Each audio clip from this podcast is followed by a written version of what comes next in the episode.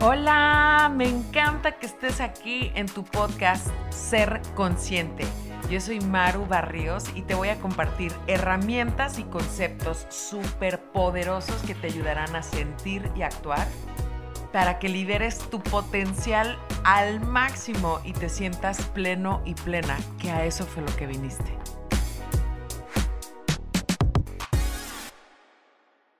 En el podcast del día de hoy te voy a compartir un fragmento de un entrenamiento en vivo de inteligencia emocional que generó muchísimo éxito en una de las empresas más importantes de México. No te lo pierdas.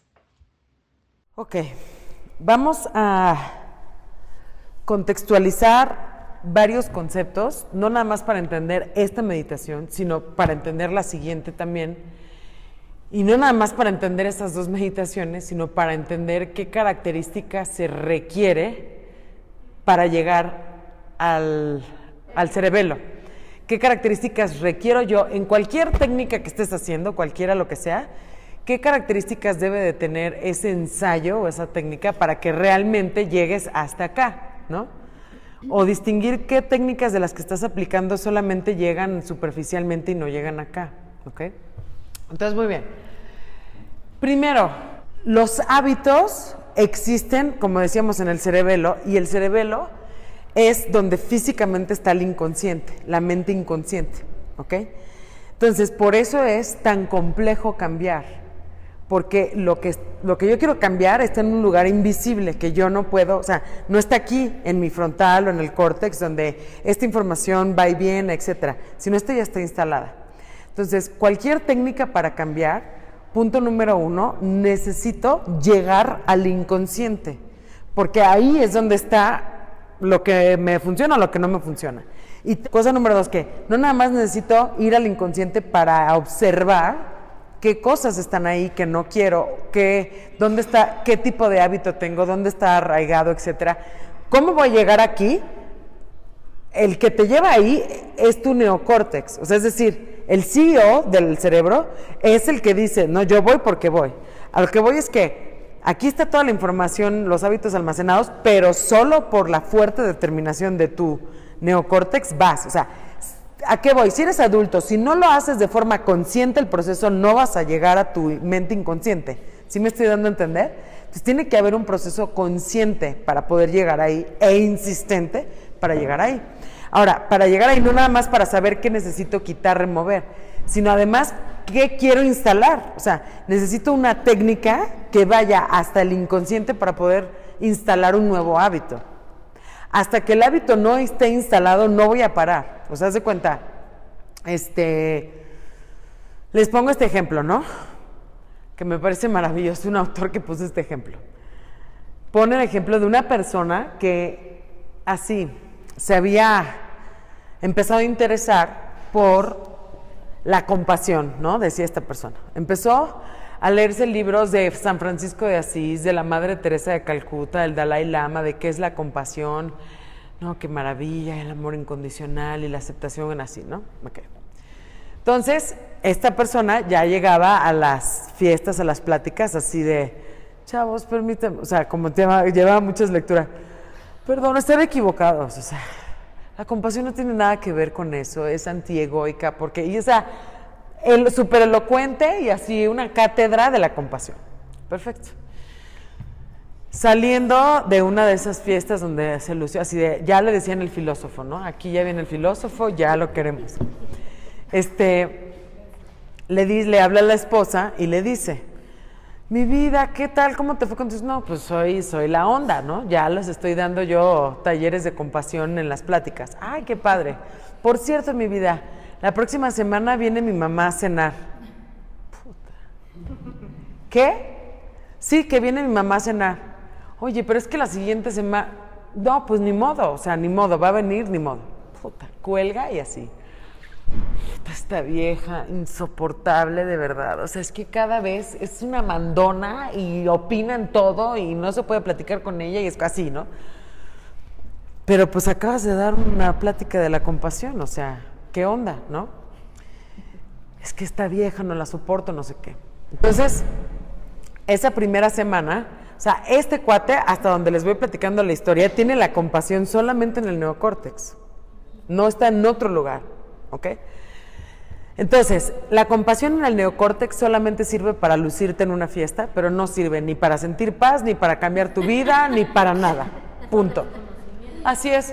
Entonces, por eso hay 30 mil personas que platican hermoso, pero que no trasciende, ¿no? Absolutamente nada, o no lo pueden llevar a ningún cambio. Entonces, este cuate ya tenía la compasión aquí, ¿ok? Entonces, este cuate dice, bueno, a ver, ¿qué hago, no? O sea, es que esta vieja de verdad, o sea, tengo mil razones para no soportarla, güey. O sea, me ha, me ha tratado súper mal en todo este tiempo la suegra, ¿no? O sea, me ha puesto cara, siempre te, está quejando, o sea, o sea, no, no, tengo todas las razones. O sea, el neocórtex le está diciendo, no, o sea, no, no sientes compasión por ella porque ya te dije que en el cerebelo ya está tu mecanismo de defensa, no desgastes energía, si esta persona te juzga, sepárate, júzgala y ya, ¿no? Ok. Pero este cuate dice, la neta, es que va a ser mi suegra siempre y me la voy a tener que fletar siempre. O sea, neta sí quiero desarrollar un cambio. ¿Qué tal si utilizo lo de la compasión no nada más para chorear a la gente que conozco, sino para realmente, para sentirme en paz, puta, con mi suegra que iba a estar para siempre, ¿no? Entonces, ¿qué empieza a hacer este cuate? Durante esta semana, él empieza a decir, ok, ¿sabes qué? Ok, si tengo el pensamiento y me da enojo, o sea, me da enojo tan solo pensarme. Incluso dice este, en este relato que hasta el olor, así, es que hasta huele horrible, ¿no? Mi suegra, así que todo, o sea, por todos los mecanismos había señales de, no, o sea, no lo hagas, resiste el cambio, ¿no? No lo hagas, no lo hagas, no lo hagas. Bueno, total que este cuate dice, bueno, o sea, necesito hacerlo. Entonces, empezó a observar lo que sentía, ¿no? A decir, ok, voy a observar lo que estoy sintiendo, siento enojo, tengo este pensamiento, pero ¿cuál es uno de los pensamientos de la compasión de la Madre Teresa de Calcuta? Ok, acepta incondicionalmente al otro, así te caiga, no te caiga, así incluso te vaya a matar, acéptalo incondicionalmente. Claro, ya estaba en otro nivel esa señora, pero bueno, eso era lo que el choro que él tenía, más no. Ok, entonces ya. Entonces empieza a decir, bueno, vamos a hacer una cosa. Independientemente de mi suegra, ¿cómo me quiero sentir yo en mi vida? Neta. O sea, ¿cómo me quiero sentir yo? Entonces, el neocórtex, o sea, es, todo esto está todavía aquí. Le dice el neocórtex, la neta es que quisiera ser una persona libre. O sea, yo quisiera poder sentirme bien con la que huele mal, con el que no huele mal, con la que juzga, con el que no juzga. O sea, yo quisiera tener el poder de la libertad, güey. Y no lo tengo. O sea, tú, yo, todos somos esclavos de nuestros hábitos, este, o, o, nuestro, o sea, si, si, si mi hábito, mi adicción me gana, quien está controlando el CEO único que debe de haber es el neocórtex. ¿eh? O sea, el neocórtex e, es quien debería de estar dándole las instrucciones a tu cerebro qué hacer, porque el neocórtex es el único que asimila y se da cuenta del conocimiento, del real, no del imaginario. ¿Qué pasa? Que cuando tú no llegas hasta acá, quien está al mando, o sea, si te gana el hábito, te gana la adicción y va así, a ver, suegrita, ¿sabe qué? Ya párele, ¿no? Siga de. Ahí está mandando tu instinto animal, o sea, está, no estás tú al cargo de tu propia vida. Punto. Eres esclavo de tus propios sistemas de defensa. Entonces, bueno, total que este cuate empieza a decir, bueno, ¿cómo me quiero sentir yo? O sea, ¿qué quiero hacer yo para sentirme mejor? ¿Cómo me gustaría? Y empieza a encontrar una serie de pensamientos que lo estimulan muchísimo, desde el neocórtex. O sea, sí está increíble, deja tú mi suegra, o sea, ella no es el problema, me estimula más pensar que soy una persona libre, ¿no? Me estimula más pensar que soy una persona. Imagínate cómo sería yo si fuera compasivo. Puta, estaría increíble. O sea, no nada más sería libre yo, sino que encima empiezo a ayudar a otras personas. Órale, y no, entonces empieza a llenar, a, a generar. Cuando él empieza a preguntarse, ¿y cómo me vería yo si yo fuera así? ¿Y cómo sería mi vida si yo no? Él empieza a generar los primeritos toques en el neocórtex, ¿correcto? Ahora, ¿qué tiene que hacer? Ya están los, los, toques, ahora tiene que seguir este, haciéndolos tocarse entre neuronas para que esto se vuelva de esta manera. Total que el cuate está toda la semana recordándose, haciendo estas preguntas, anotando, puta, cómo me gustaría sentir, bla, bla, bla, bla. Llega el día famoso de la cena con su suegra Y ya él llevaba, a través de preguntas, sin meditar ni nada, a través de exploración, medio contactos así. Cuando llega la cena de su suegra, efectivamente, o sea, la ve y así de, así escalofrío, contacto con todo, no sé qué, pero en ese momento él dice, cualquier cosa que vaya a pasar en este momento, yo solamente voy a observar, o sea, yo no voy a reaccionar ante ninguno de los estímulos de esta señora. O sea, sí sé que me va a tocar todos los botones, pero esta vez yo no voy a ceder a los botones. O sea, simplemente, ¿qué pasaría si yo solo observo? Va, voy a hacer el experimento. Entonces, durante la cena la dejaba hablar, hablar, hablar. Él sentía el enojo, el enojo, el enojo, pero no reaccionaba. O sea, y no era de, sino era, sí, sí es un esfuerzo aguantar, ¿eh? sí, sí requiere de energía. Sin embargo, está el, CEO al mando, si me entiendes, me está costando, pero no voy a reaccionar. O sea, no. Total que después de la, sigue observándole, observándola, observándola, y de pronto dice, o sea, le surge uno de los pensamientos que leyó en los libros, y le dice, ¿sabe qué? Yo creo que nunca le había dicho esto, pero gracias por haber venido con nosotros hoy. Sin en él sentir todavía en el cuerpo, y la suegra así de, ¿qué? O sea, no me vas a madrear, a pegar, ¿no? Y así de, no, pues, claro, contestó con una de sus cosas. No, pues de nada, hijo, ya sabes, ¿no? O sea, es que yo les di el placer o lo que tú quieras. Sin embargo, el cuate, no nada más durante toda esa cena, estaba, o sea, no estaba armando ninguna porque estaba aguantando, pero la ruta esta que se estaba conectando no, o sea, no le estimuló, o sea, no le echó más leña al fuego, ¿no? Entonces, ya cuando estaba ahí, en el momento que él ve cuando la suegra le contesta, no, pues que se sorprende, él registra, güey, fui compasivo, o sea, me aguanté cañón, pero fui compasivo porque sus ojos me lo demostraron. O sea, sí hubo compasión, aunque yo me estaba muriendo, ¿no? Pero sí lo hubo y los efectos de la compasión es eso, que el otro se siente visto, se siente amado, se siente aceptado. Cuando pasa eso, entonces el CEO llama al límbico, órale, libera.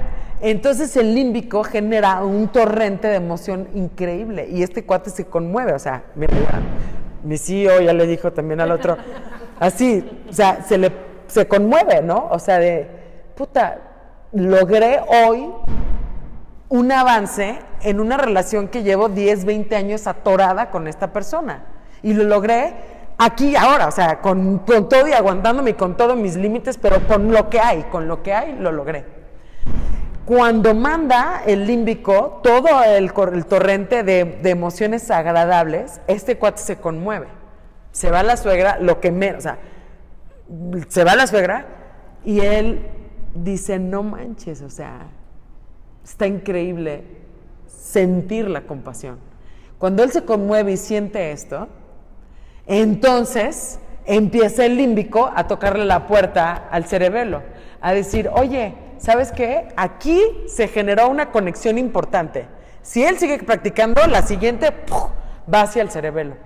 Efectivamente, lo que hizo fue que siguió estudiando el tema y siguió llevándolo a la práctica, ahora no nada más con la suegra, sino empezó a llevar esto a diferentes ámbitos de su vida a la práctica y cada vez el torrente, el cóctel de emociones agradables fue cada vez más, cañón y cada vez la gente se comportaba, reaccionaba ante su compasión y esto le alimentaba más, entonces más emoción, más conexión, más no sé qué, hasta que ¡pum! O sea, se instaló en su cerebelo y entonces, si no lo hacía perfecto, no, pero ya era un patrón en el que él, sin hacer el gran esfuerzo que hizo el día de la cena, fluía la compasión. Hasta después ya dice el cuate, fíjate que hasta quiero mi suegra, fíjate. O sea, ya hasta la quiero, no es tan, no condenada, ¿no? Yo tengo relaciones permanentes con personas que no son continentes y que más bien hasta me pueden lastimar, ¿no? O incluso condiciones de la vida, o sea, se me ocurre, por ejemplo, decirte, este, no sé, yo ahorita estoy a cargo de un niño de, de cuatro años eh, que vive una situación, que yo con él y con todos vive una situación compleja o sea, porque tiene este, pues una, o sea, abandono afectivo desde niño, una cantidad de cosas, etcétera. Y yo estoy ligada de por vida con los personajes de la vida de este niño que no han estado presentes. Aunque no estén, yo estoy ligada, o sea, yo estoy ligada con la realidad de este niño, que aunque yo no la provoqué, digamos así, yo estoy ligada a eso y yo estoy viviendo para siempre con un personaje que no está, que es este, o sea, que, que es no continente, o sea, que es todo lo contrario de continente, ¿no? Eso, por ejemplo, yo no puedo elegir irme de ahí. ¿A qué voy? Si yo siempre voy a estar con ese niño, ¿no? Y este niño viene con un paquete. O sea, ese niño viene con el paquete de ausencia de aquí, abandono de acá, con esto aquí, este trastorno aquí y esto acá. ¿No? Y yo tomo la decisión desde el adulto de que sí, yo voy a acompañar a este niño para siempre. Ahora, para yo poder acompañarlo a él, yo necesito sentir compasión, o sea, o compasión o amor, amor incondicional, paz, como le quieras llamar. Necesito finalmente generarme una auténtica emoción agradable con estas áreas que, del paquete del niño que no son las ideales. A mí, como dices, el niño no me cuesta trabajo. Lo que me lastima, me enoja, me duele, son todas las circunstancias alrededor de gente que no está, que no quiere estar, que no reacciona, que no lo que sea, ¿no? Entonces, ¿qué pasa? Si yo no me traslado a mí misma a un lugar creativo con respecto a esas personas, yo voy a estar enojada todo el tiempo, lastimada todo el tiempo, y mi relación encima con el niño se va a ver afectada por mi propio dolor y mi propio enojo de por qué a él lo enojaron, lo lastimaron. O sea, ¿sí me entiendes? Entonces yo forzosamente necesito esa relación que no es para mí electiva hoy, o sea, es no, no puedo elegir si, si estar con este niño o no, elijo estar con él sin embargo, para estar con él, el paquete que me implica a mí es yo quitar los hábitos que tenga acá que me están generando esa sensación de tristeza, de dolor tan profundo. me lastima muy fuerte las cosas que le pasan a él y esos personajes que están o que no están. O sea, me lo, me lo tomo como una experiencia personal y me lastima, me lastima muchísimo. Si, ¿Por qué me lastima? Porque seguramente aquí, seguro no hay, o sea, un hábito, una idea, una creencia. Las creencias, ¿se acuerdan de las creencias? Están arraigadas aquí. Entonces hay una creencia, hay un hábito, hay una experiencia que, ¡pum! O sea, esa realidad del niño me toca aquí y yo tengo todas esas reacciones, ¿no? Entonces, eh, cuando se trata de una amiga, ¿no? Que ha sido conflictiva y que, ¿no? Eh, es una elección de pronto fácil porque es, bueno, pues sabes qué, hasta aquí, aquí nos vemos. Por eso los aprendizajes en el núcleo familiar, o sea, con mi hijo, con mi pareja, son los más perros del universo, porque no puedo elegir, o sea, no, o no, claro que siempre se puede elegir, pero a lo que voy es que no, no quiero elegir otra cosa, quiero estar ahí. ¿Cómo le hago para estar aquí así? ¿No? Y ahí es cuando viene el enorme descubrimiento de ti mismo. O sea, porque ahí es donde emprendes una cantidad de cosas de ti. ¿No? Ok, entonces, ¿a qué voy con esto? ¿Por qué algunas de ustedes se quedaron dormidas? Hablando de lo que hay en el consciente, en el inconsciente, por lo siguiente, por lo cual significa que lo hicieron muy bien. Mira, ¿conocen las diferentes frecuencias cerebrales? ¿En general? Ok, muy bien. La frecuencia en la que estamos ahorita, que estamos platicando, es beta, ¿ok? Cuando yo tengo un nivel de estrés muy cañón, muy, muy fuerte, estoy en beta, pero en frecuencias altas. O sea, en beta podemos hablar que hay beta bajo, beta medio y beta alto. Cuando estoy en un estrés muy fuerte, estoy en los betas altos. Cuando estamos así, que estamos platicando conscientes, relajadas, estoy en un beta medio o bajo. Donde yo opero en la vida, despierto como adulto, es en el beta. Ahora, cuando yo hago una meditación, por ejemplo, este, me voy a alfa. El alfa es como que, ¿te acuerdas? Cuando estás a punto de dormirte o cuando te acabas de recién despertar, que estás entre, entre que sí que no, ajá, eso es como estar en alfa, ¿no? Y hay una frecuencia más abajo aún, que es esta Z, eh, delta, y bueno, la gama es, está más arriba de la beta, pero ahí la ponen acá porque los estados de iluminación, o sea, los algún, monjes, este, o, e, e, este, o experiencias como trascendentales, suceden en las gamma. Sin embargo, las, está abajo en el esquema, ¿por qué? Porque puedes, de estar profundamente, o sea, no llegas ahí por estrés, o sea, ¿sí me entiendes? Sino que llegas de una profunda contacto contigo mismo, relajación y se vuelve así, pero constructivo. Entonces, ok, ¿qué pasa? Cuando tú ya te relajaste más allá del alfa y traes cansancio, o sea, que no has dormido, o que tu cerebro no está acostumbrado a hacer, o sea, a, esta, a la hora que lo hicimos, no es una hora ideal de meditar. La hora ideal de meditar es muy, muy en la mañana al inicio o en la noche antes de dormirte. Depende de ti. A mí, por ejemplo, si lo hago en la noche antes de dormirme, me quedo dormida. Mi hora ideal es en la mañana, pero depende de cada quien, ¿no? Hay gente que en la noche le funciona perfecto. Entonces, ¿a qué voy? Que aquí seguramente si te quedaste dormida, rebasaste el alfa, o sea, tu, cerebro bajó, o sea, se... Y... ¿No? Cuando estás muy, muy acostumbrado a meditar, generalmente te, te, duermes poco, al menos que estés muy, muy cansado. Si estás muy cansado, te duermes.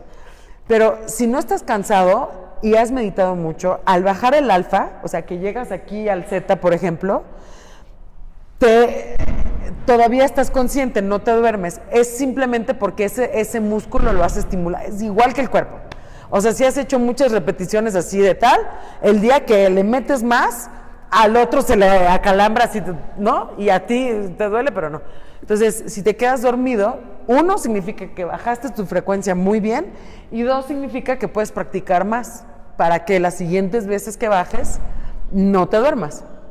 Y lo ideal es hacerlo, te digo, en la mañana o en la noche, porque a esta hora yo digo que ni siquiera es porque no han practicado, es que se quedaron dormidas porque no es la hora adecuada. Sin embargo, pues hay que conocer la técnica, ¿no? O sea, no, las iba a citar aquí. Nos vemos a las 5 de la mañana porque es la hora adecuada, ¿no? Ok. Entonces, ¿qué pasa? Justamente a la derecha está para qué, o sea, las funciones cerebrales, digamos, en términos de cambio, ¿para qué sirven? Entonces, en beta y en alfa son mis frecuencias donde estoy consciente o ya sabes, entre el sueño y dormido, pero estoy consciente todavía. Para yo transformar, o sea, para irme acá al cerebelo, necesito ir al inconsciente, ¿cierto? Para llegar ahí, necesito que mis frecuencias cerebrales estén de alfa un poquito más abajo, o sea, entre alfa y delta. Si no, no voy a llegar al inconsciente. O sea, todo el mundo puede cambiar y todo el mundo puede cambiar solo desde el beta.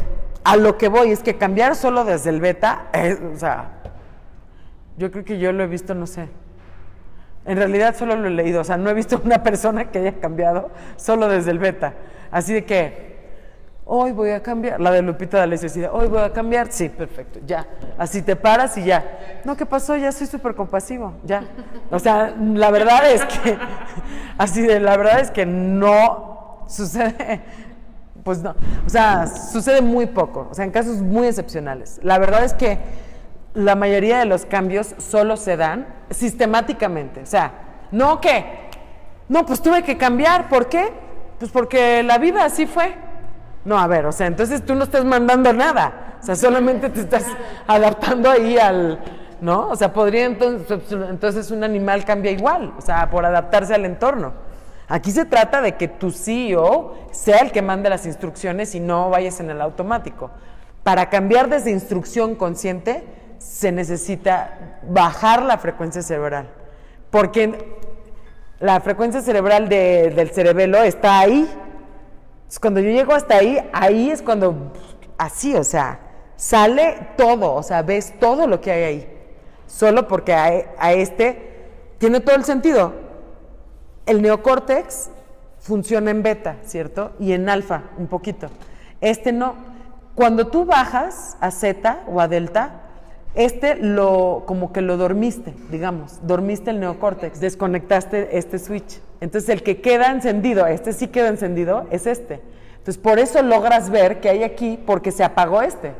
lo que dicen los orientales de que mi verdadero yo, en realidad, o sea, tiene que ver tu ser, digamos así, tu verdadero yo, vamos a ponerlo, está en el cerebelo.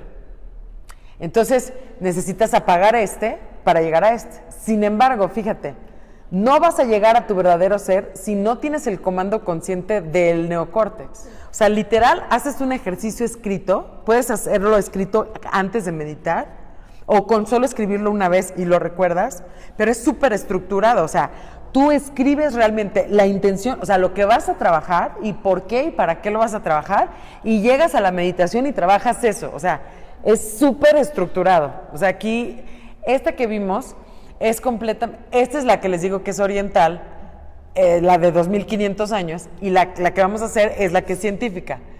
Esta tiene la única estructura de meditación que tiene es la que vimos. Sin embargo, para aprender esta meditación que vimos, o sea, ahorita dimos una repasada muy superficial de la técnica, pero en realidad para aprender esta técnica se tiene que ir a hacer un retiro de 10 días y meditar 12 horas para aprender esta técnica que vimos. Es la técnica que vimos, no tiene nada diferente. Pero ¿qué pasa? Estas cosas, es que no alcanzo a ver las sensaciones.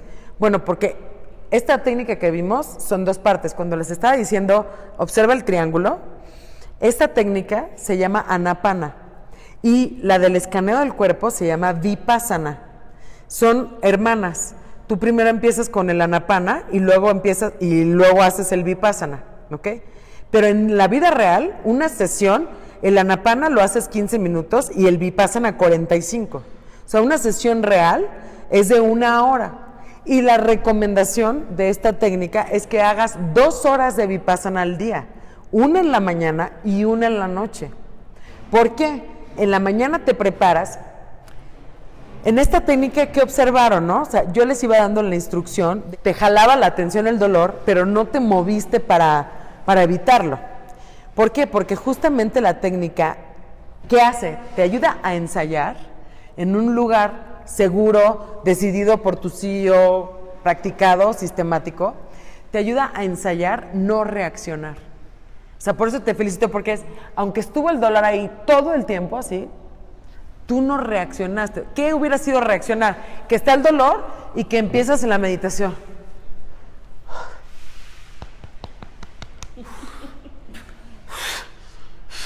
Así, o sea, que, o sea, empieza a, hacer cosas para modificar el dolor.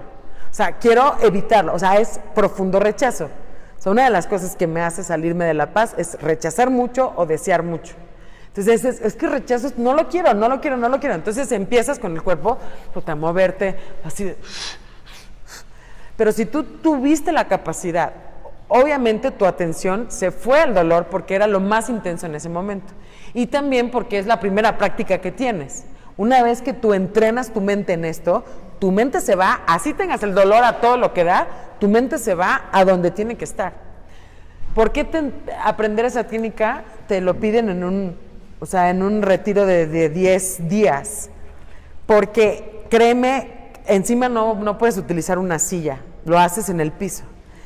Deja tú después de, de una hora, o sea, después de no sé, 48, 68 horas de meditar, el cuerpo empieza a, a colapsar, o sea, a entumirse, a contracturarse, a, porque estás en una, todo el tiempo te estás moviendo o estás dormido, ¿no? Pero no estás en una postura. ¿Qué hace el cuerpo? Empieza a mandarte una cantidad, de, o sea, empieza como a salir la, a drenar la basura, literal. Primero, el autosaboteo es físico. Entonces, primero tu cuerpo empieza así a a darte dolores así de resiste, o sea, como el cambio. ¿Qué hace el cerebro? Se requiere muchísimo oxígeno, muchísimo oxígeno, para que si yo siento un dolor no reaccionar, se requiere que yo le esté, le esté mandando mucha energía a mi cerebro. Lo que hizo el cuate de no reaccionar con la suegra se requiere de muchísima concentración y energía. O sea, imagínate estar delante de una persona que te está apretando todos los botones, que tú estás sintiendo enojo y no reaccionas. Imagínate la cantidad de trabajo emocional, mental, de atención, de concentración, físico, que te implica permanecer ahí. Se requiere de mucho trabajo. ¿Qué es lo que hace el cerebro? El cerebro no está diseñado El cerebro no está, dicen los coaches, el uno de los más perros dice, el cerebro no está diseñado para hacerte feliz, ¿eh? Tu cerebro está diseñado para hacerte sobrevivir.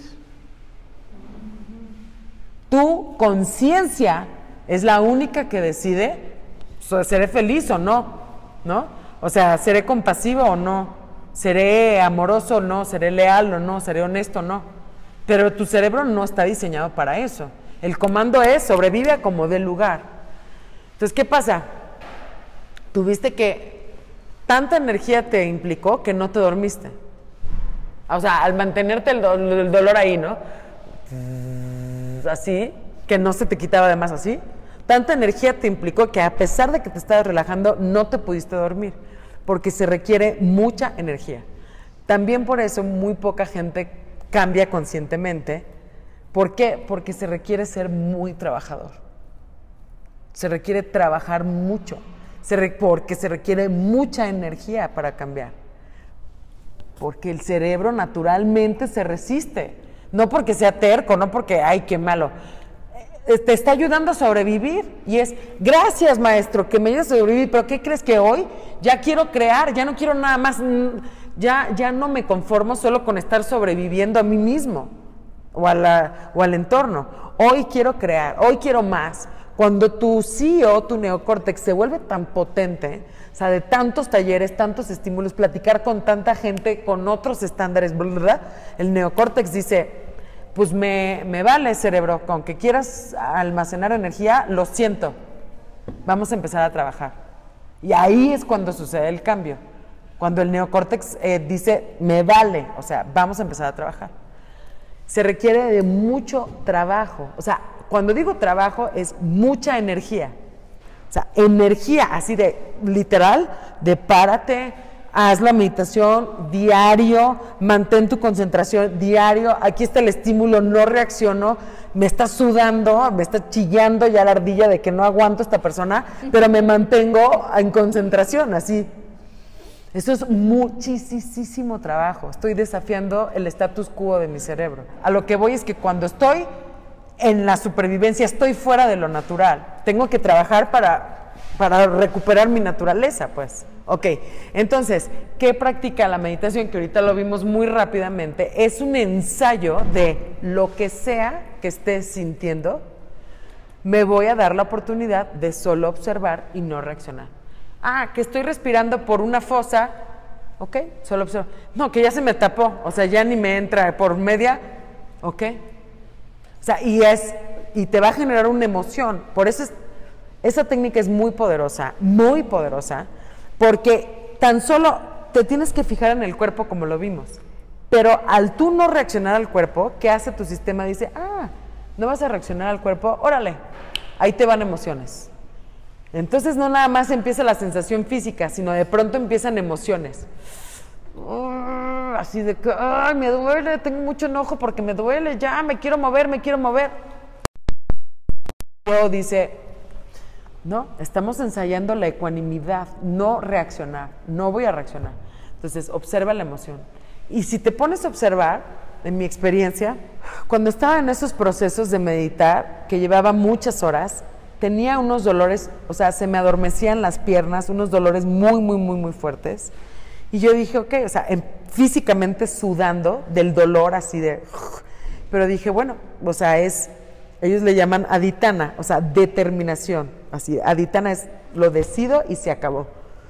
No me voy a mover. Y habían meditaciones que se llaman aditana, o sea, es, en esta no te puedes mover, así te estés muriendo. Ok. Entonces, cuando estaba haciendo la meditación, empezaba un calambre fuerte, el dolor así, empezaba a sudar del dolor y decía, ok, voy a observar y voy a observar. Y comenzaba a observar, hace cuenta que pasaba esto con el dolor. Observaba y empezaba a subir más y yo empezaba a sudar de que decía, empezaba a detectar una cantidad de, así de, es que me voy a morir, es que la pierna, es que me duele, es que no. Y decía, ok, no voy a reaccionar, no voy a reaccionar. Llegaba el dolor a un punto y ya decía, no, ya me morí, ya, güey. Y en este, en este, aquí, cuando llegaba aquí y yo no reaccionaba, pasaba esto o se desaparecía completamente o migraba a otra zona, o sea, algo cambiaba. Pero el punto es que yo no reaccioné en ningún punto, aún cuando estaba en el pico, y ¡puc! O sea, sí, literal, como que se des, o sea, como que si se desconectara algo así de chuc, así. Como yo estaba ensayando eso muchas veces, ¿qué pasó? Eso ante mi propio dolor físico, ante mis propias emociones, lo que sea.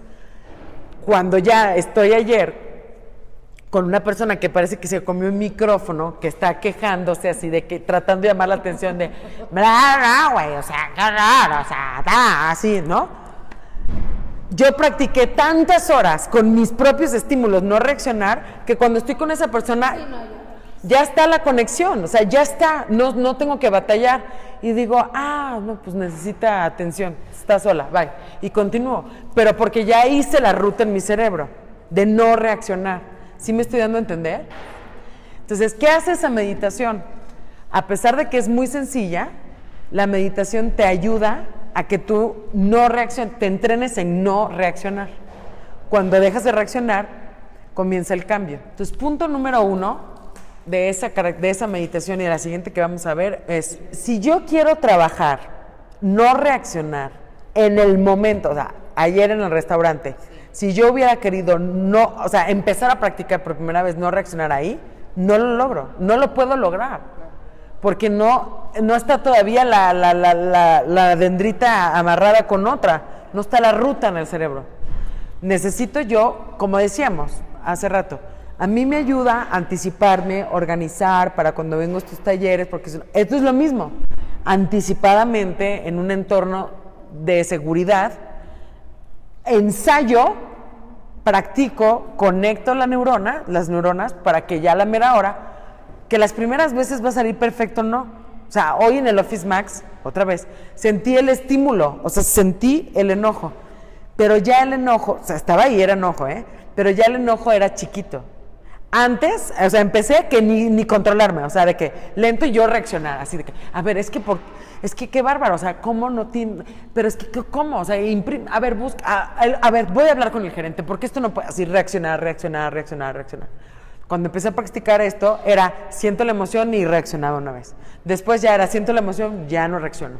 Después era siento la emoción, siento la emoción, siento la emoción. Hasta que hoy siento la emoción así. Pero donde tengo que ensayarlo no es en la realidad, es fuera. Por eso se recomienda hacer las meditaciones en la mañana antes de que tu día empiece. Después de la técnica de ahorita, vamos a ver qué cosas te ayudan a recordarlo, ¿no? Pero, ¿qué va a pasar al inicio? Vas a hacer la técnica, vas a seguir ensayando en tu casa y así lleves un mes haciéndola, vas a seguir reaccionando las primeras veces. Eso, eso va a pasar, punto. Pero ¿de qué se trata? De que, aun con todo y reacción, sigas insistiendo en el ensayo, sigas insistiendo en la práctica y llega un punto, te lo firmo con sangre, que si llega un punto en el que tu reacción empieza a disminuir considerablemente.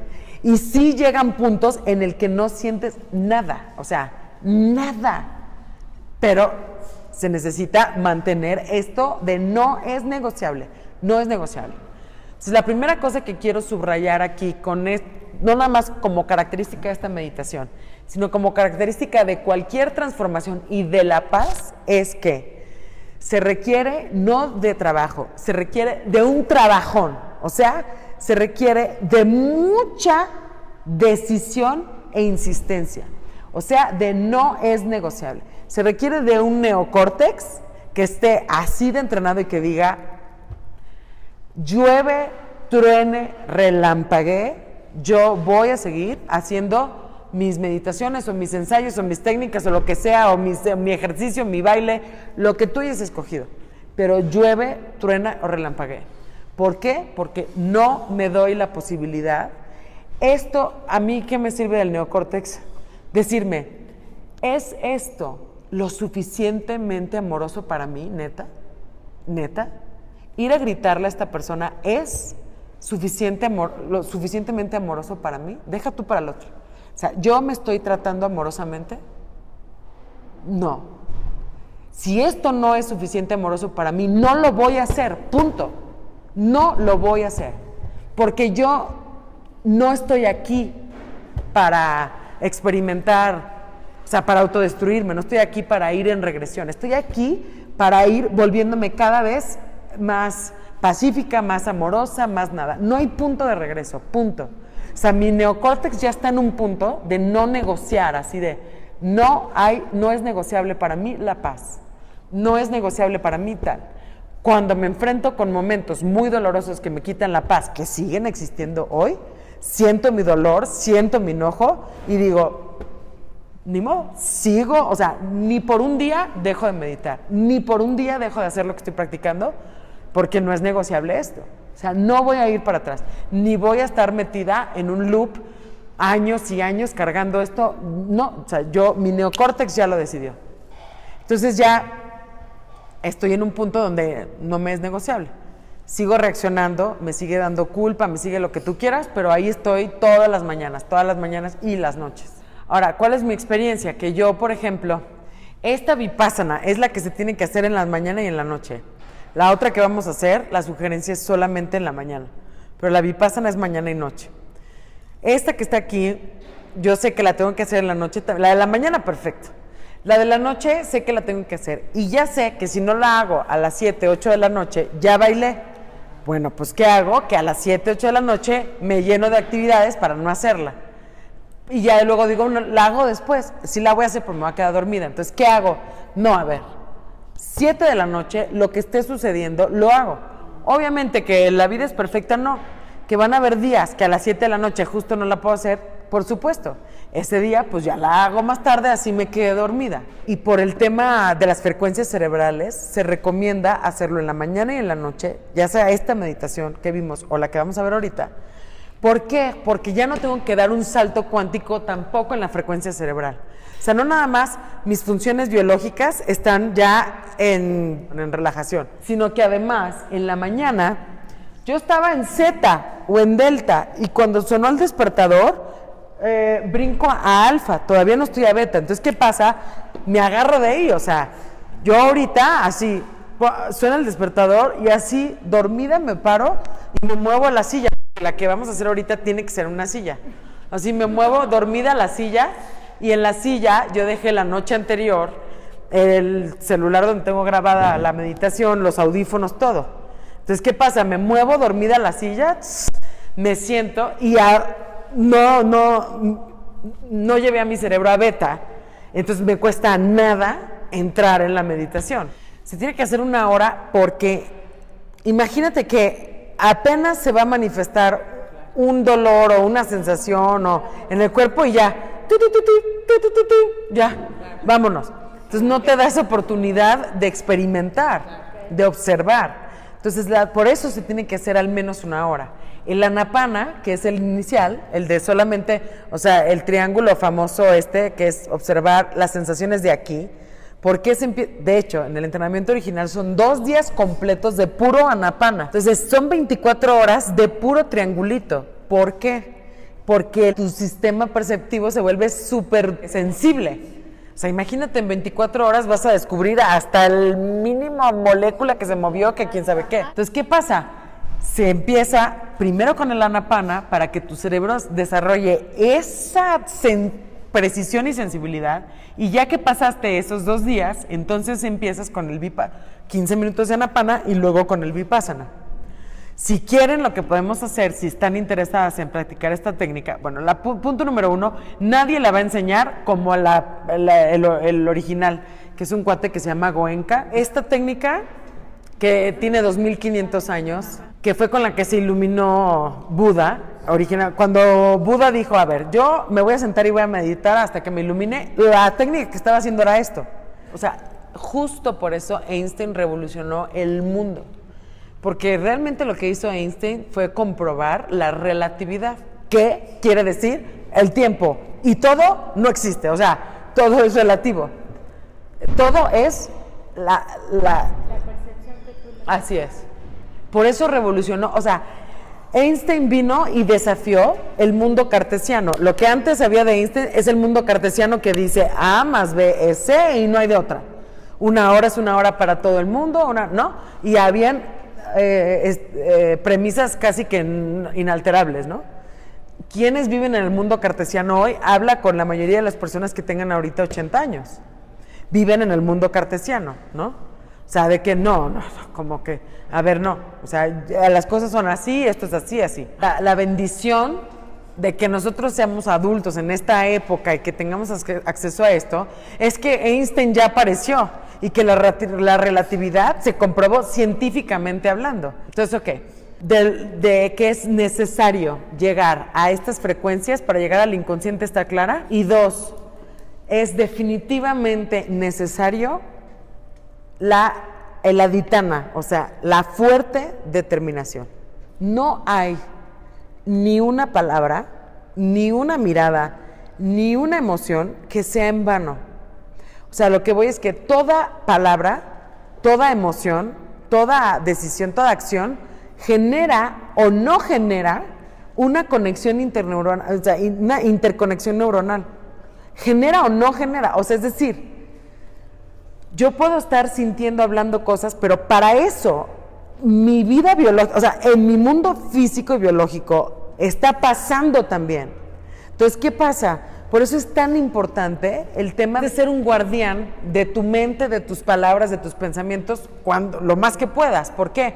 Porque si literalmente nada más por encajar y por reírnos, yo digo, ay, sí, todo está del nabo, te lo juro. Solo para encajar, estoy otra vez dándole electricidad a otro camino que ahí estaba y que me costó un chorro de trabajo. Una de las emociones primitivas del niño con el que vivo es eh, el abandono. O sea, entonces tiene mucho miedo a nuevas experiencias, ¿no? Entonces, eh, hay un personaje en su familia que lo obliga, o sea, tienes miedo a ver, no. A ver, ponte, vas y te avientas y nadas, ¿no?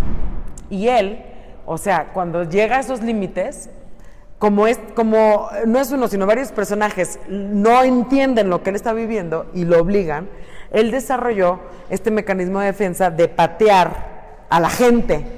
Porque imagínate que tú estás apanicado a nadar y que tienes aquí, te vas a aventar en este momento. Y si no te avientas, o sea, pues entonces es sobrevivo o sobrevivo. Patea y la gente lo confundía de que él era un niño violento. Entonces, ¿qué pasa? O sea, lo, lo que... Punto número dos. Punto, bueno, uno, tiene un tema de miedo, pero dos, tenía mucho enojo porque nadie entendía su miedo y ese era su sistema de, de protegerse, ¿no? Entonces, ¿qué hice con él? En lugar de insistir en mostrarle lo contrario, lo que hice fue validar lo que estaba pasando. Entonces es, sientes mucho enojo, o sea, observo que sientes mucho enojo, o sea, observo que quieres patear, observo que me estás pateando, ok, claro, o sea, me desatan a mí unas cosas también muy fuertes, ¿no? Pero entonces, por ejemplo, le abrimos tres espacios al día para que él conscientemente patee una almohada y lo haga conscientemente. Y cuando, para lo del miedo, o sea, cuando él siente miedo, por ejemplo, ¿no? Le da muchísimo miedo coexistir con otros niños, aunque sean de su edad, desconocidos. Entonces, en una escena, por ejemplo, estábamos en un jardín y unos niños a lo lejos, o sea, él los estaba viendo porque él tiene ganas de jugar, pero siente mucho miedo. Entonces, estos niños lo vieron a él, que eran un poquito, un año, dos años mayor que ella, y su naturaleza fue acercarse para, oye, vamos a jugar. Y cuando se acercaron, rápidamente corrió, agárrame, agárrame, agárrame, ¿no? Entonces yo, ok, ok, te agarro, respira, o sea, aquí, aquí estoy, aquí estoy, aquí estoy. Me voy a sentar contigo y aquí estoy. Entonces las siguientes veces era otra vez el mismo escenario y era, mira, yo aquí no me voy a mover, yo aquí voy a estar parada y yo no me voy a mover, ¿ok? O sea, ¿qué sientes? Él ya sabe decir siento miedo, ok, perfecto. Yo aquí no me voy a mover. Si tú quieres quedarte aquí parado observando, observa. Si quieres avanzar, avanza. Pero yo de aquí no me voy a mover. Y mientras tú voltees a verme y hagas contacto conmigo, significa que yo aquí estoy. Si sientes miedo no.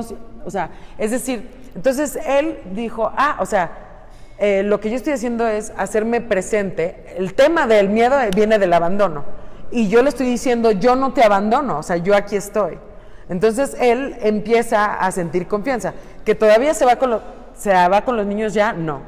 Pero ya por lo menos se acerca, lo ve como una posibilidad.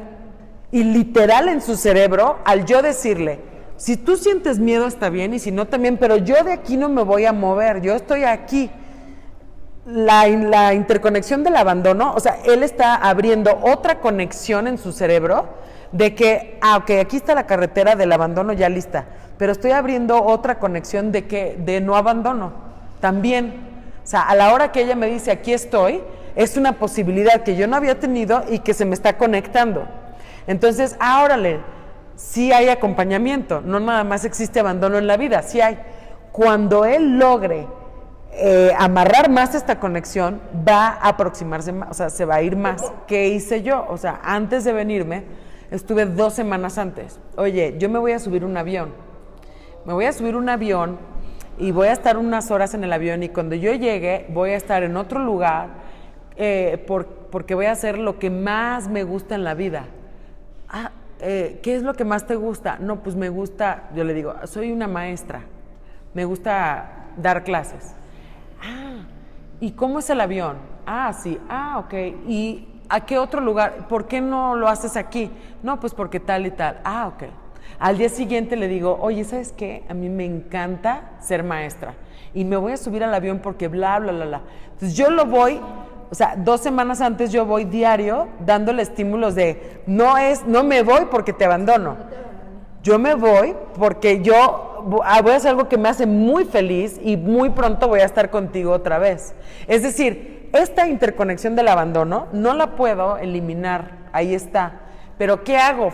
Eh, le estimulo a que se le conecten otras rutas, ¿sí me estoy dando a entender? Y le mando videos, ¿no? Así de que, hola, este, ¿sabes qué? Estoy súper feliz porque estoy aquí con gente que quiero mucho. Por ejemplo, antes de venir le dije, oye, mucha gente me pregunta por ti, que cómo eres. Ah, e, este, pero pues, mm, eh, pues están en otro lugar. Y él mismo me dijo, bueno, pues tómame una foto para que se las enseñes. Y él tiene pánico hasta para, tenía pánico hasta para tomarse fotos. Entonces me dijo, no, pues tómame una foto para que las, se las enseñe. ¿Sí? ¿Quieres que las enseñe? Sí. Entonces, ¿qué pasa? Él ayudó a que ok, la ruta del abandono ya la tiene. Y yo no puedo hacer nada porque encima yo no fui la que creé esa ruta, se la crearon otras personas. Punto. No puedo hacer nada. Pero ¿qué sí puedo hacer? Construir otras vías, construir otras cosas.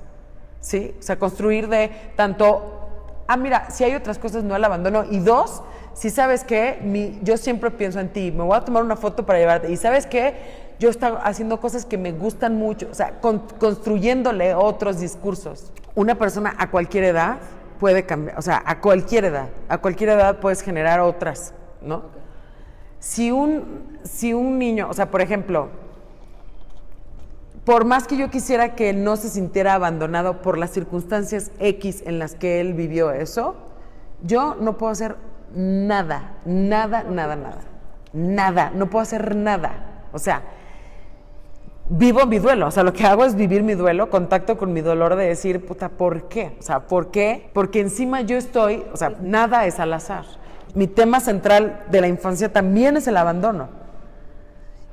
Yo estoy re contándome mi propia historia de adulto a través de acompañarlo a él y a través de mi decisión de decir, lo más fácil sería irme y repetir el abandono. Eso es lo que está a la vuelta de la esquina para todo el mundo. Es el camino andado y es lo que me enseñaron, lo que hicieron conmigo y lo que la mayoría de la gente hace.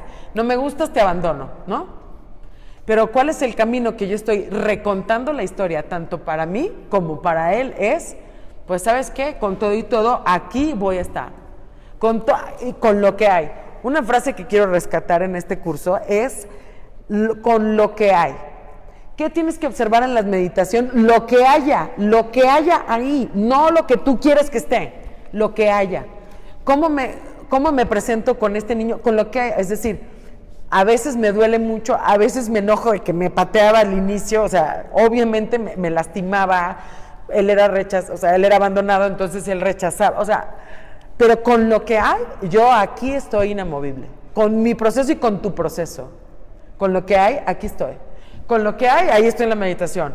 Que trabajé como loca, me acosté a la una, con lo que hay me paro y hago la meditación. Este, que, puta, tengo una ansiedad horrible porque estoy viviendo un proceso de cambio, me cambié de país, de alimentación, no sé qué, y que, con lo que hay, pues hago la dieta. Con lo que, o sea, con lo que hay. Porque si quiero partir del punto ideal, nunca voy a, a hacer nada. Me gusta mucho el tema el, eh, este de hoy, de la paz y de todo, porque es, entre todas las cosas, es como una libertad de observar lo que hay, lo que hay. Es que con lo que hay, desde ahí es el punto de cambio, no desde el ideal. Lo que hay en mí y lo que hay en ti, lo que hay, me voy a permitir observarlo. Lo que hay. ¿Sabes qué? Este, no sé, me lastima que me hagas esto, pero eso no, no interviene mi fuerte determinación de estar aquí. Tú me vas a lastimar y yo te voy a lastimar 578 mil veces en esta relación.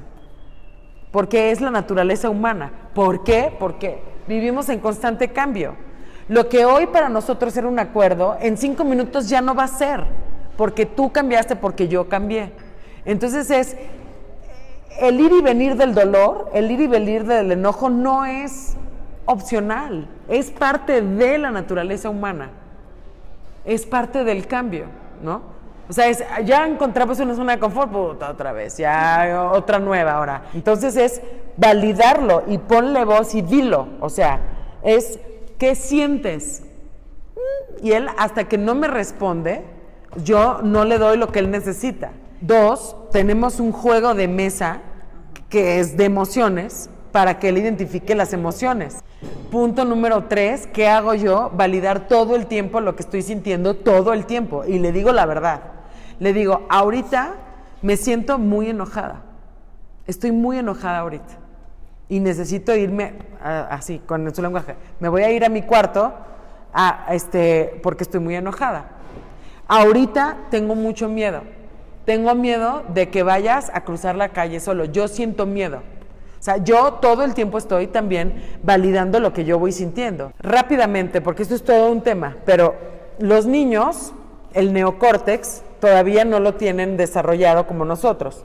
Incluso los animalitos, nada más, el neocórtex ni lo tienen. O sea, tienen el límbico y el otro. Y los reptiles ni el límbico, tienen el otro. Los niños tienen el límbico y el otro, pero el neocórtex todavía no lo tienen. Entonces, ¿qué pasa? Si tú le, le dices, te dice, ¿qué tienes? Y tú le respondes, nada, claro, no lo estás ayudando cuando tú le dices, tú sientes miedo, él se da cuenta porque su límbico está como el, el límbico, ah, el del tuyo y el niño están a la par. Lo que no está a la par es tu neocórtex y la conciencia está en el neocórtex, ¿no? El niño todavía no tiene la conciencia de, bueno, de otro plano, pero científicamente hablando. Pero lo que voy es que él está en el límbico igual que tú, o sea, en temas emocionales están los dos igual. Entonces, ¿qué pasa? Él siente algo, pero no tiene las palabras para saber qué. Cuando tú le dices, efectivamente, siento, lo que estoy sintiendo es miedo, que hace que empiece a desarrollar, o sea, a conectar el límbico con el córtex. Ah, esto se llama miedo. Ah, el miedo aparece cuando yo, mm, está mi vida en, en amenaza. ¿Estoy amenaza? No. Ah, ok. Estás validando la emoción y dos, el motivo, porque antes hay toda una explicación que incluso vino de él. O sea, es, cuando tú estés enojado, ¿cuál crees que sea la consecuencia que tenemos que poner toda la familia? irme a mi cuarto. ¿Para qué te irías a tu cuarto? Ah, pues para tranquilizarme. Ah, me lo dijo a los tres años. Entonces, ¿qué hago yo? Le digo, estoy enojada, me voy a ir a mi cuarto para tranquilizarme. ¿Por qué? Porque sí se vale que estés enojado, pero no se vale ni patear, ni golpear, ni gritarle a nadie. Entonces él dice, ah, no nada más la tarea es para mí, ella también lo está haciendo. Entonces hay una congruencia, ¿correcto? Lo que genera el cambio, final de cuentas, es la repetición de, y es probar diferentes estrategias y herramientas, y seguir insistiendo en, o sea, hay algunas conexiones que, que tardan más tiempo que otras, sobre todo si la ruta eh, requiere ser mayor. Entonces, por el hecho de que si ella todavía sigue contactando con el miedo, no significa que no haya, que no se esté, que no estén sucediendo cambios. Simplemente significa que, o sea, ahí eh, es como si yo te dijera, ¿sabes qué? Eh, me sigo yendo por la carretera vieja, pero porque la autopista nueva todavía no está lista, pero ya se va a abrir, ¿sí me entiendes? Sin embargo, no puedo dejar de construir esta, o sea, o sea es seguir, seguir construyendo esta, seguir construyendo, este, y hay que seguir usando esta, pues hasta que esta esté lista. Cuando esta esté lista, entonces ya a lo mejor va al principio a acostarle como, ah, sí es cierto, se me fue el coche para la izquierda, pero es por aquí. Hasta que llega un momento en el que, ¡bum!, ya me fui por esa. una herramienta muy buena con los niños es la fantasía. O sea, utilizar la fantasía para explorar carencias. ¿Por qué? Pues porque tienen el, como no tienen el neocórtex todavía todo conectado, este, em, literalmente pueden transportarse físicamente, o sea, literal van a sentir con el cuerpo la fantasía, ¿no? Entonces, en muchas de estas exploraciones es, por ejemplo, este, ¿cómo te imaginas a tu papá? Oye, ¿y cómo caminarías tú con tu papá?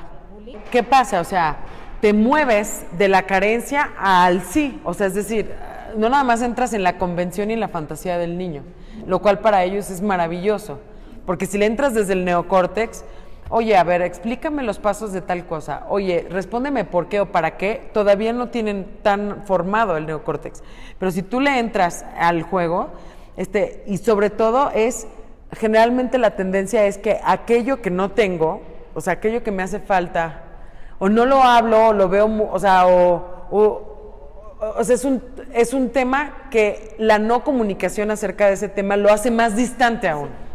La experiencia de mi papá y de mi mamá no tiene nada que ver con su presencia física o no. es mi propia experiencia de. Es mi propia experiencia de. Entonces es tú, desarrolla tú tu experiencia de tu papá. No necesita estar aquí físicamente para que tú tengas tu experiencia de tu papá. Y esa experiencia es tuya, la necesitas y tú te la construyes. Nada, o sea, esté o no esté, sea real o no sea real, esa es tu experiencia. Ahí viene una serie de preguntas, o sea, de pasos, ¿no? Primero es una exploración Después te pregunta acerca de una emoción, acerca del estado psicológico asociado con eso, qué pensamientos, qué conductas hace. O sea, ¿qué estamos haciendo? Estamos explorando las tres herramientas que hay. O sea, ¿qué pienso, qué siento y qué hago? ¿De qué? ¿No? Y empieza con una exploración. ¿Por qué? Porque estimulo, o sea, como el neocórtex es el que manda, lo estimulo primero, exploro, haciéndome esas preguntas. Cuando ya exploro, entonces ahora sí ¿Qué siento? Le pregunto al límbico y ya entre el neocórtex y el límbico vamos a ir encontrando una emoción en particular que vamos a trabajar el día de hoy en la técnica. Que tienes que trabajar siempre esta emoción, no, no, no, no. Pero te platico cómo funciona. Las emociones eh, y los estados, o sea, a cada emoción hay un, hay un grupo, o sea, hay un pensamiento, una creencia asociada con esa emoción, un grupo de pensamientos también y una serie de actos también y un hábito asociado con esa emoción. O sea, es decir, todo eso, toda esa ruta neuronal está conectada. O sea, cuando, cuando yo tenga este pensamiento, desato esta emoción, esta emoción me va a desatar otros pensamientos y esta acción, etcétera, etcétera, ¿no? Entonces, todo eso está ahí conectado. ¿Qué vamos a hacer ahorita? La idea es que tú explores al menos una de esas, ¿no? Entonces, una de esas sistemas, una de esas rutas que ya están hechas en tu cerebro, pero en este caso solo la hoja 3, 4 y 5 hasta ahorita, que son las que exploran lo que hay. No lo ideal, sino lo que aquí ahora me quita, me resta mi paz, ¿correcto? Entonces, eh, te sugiero hacerlo en estos pasos para que primero estimules el neocórtex, luego te vayas más allá. Eh, trata de que las respuestas sean fluidas, o sea, no de, ¿qué pasa? Si me clavo en el pensamiento, es que será esto, lo llevo al neocórtex y realmente donde quien quiero que me responda es el límbico, exactamente, entonces, que sea un proceso fluido. Y también por eso, al acabar tus preguntas, o sea, tus respuestas, te sugiero que luego vayas con una pareja o con un trío, y, o entre todas en grupo, como quieran, les sugiero una pareja, este, y platiques de eh, de tu ejercicio, o sea, de qué descubriste, porque nuevamente es sacar información de aquí, o sea, hablar, hablar y sacar información de aquí. Entonces, eh, vas a ver muchos ejemplos, o sea, te estoy poniendo ejemplos, y vas a ver muchos ejemplos de emociones de supervivencia. Yo con la primera vez que lo hice dije, puta, tengo todas, o sea, todas, ¿no? Entonces, ahorita mi invitación es que aunque te identifiques con todas, escojas una. Solo una, aunque sientas todas. O sea, le puedes poner palomita a todas, pero hoy escoges solo una. ¿Y qué vamos a hacer? Funciona esto como una capa de cebolla, haz de cuenta, o sea, como una cebolla. Entonces tú empiezas a trabajar con una emoción y por cada emoción, por ejemplo, yo que trabajo el tema de la culpa, que es la más arraigada, tengo un chorro de estados de pensamiento relacionados con. Entonces voy quitándole capas y capas y capas y capas y capas a la culpa.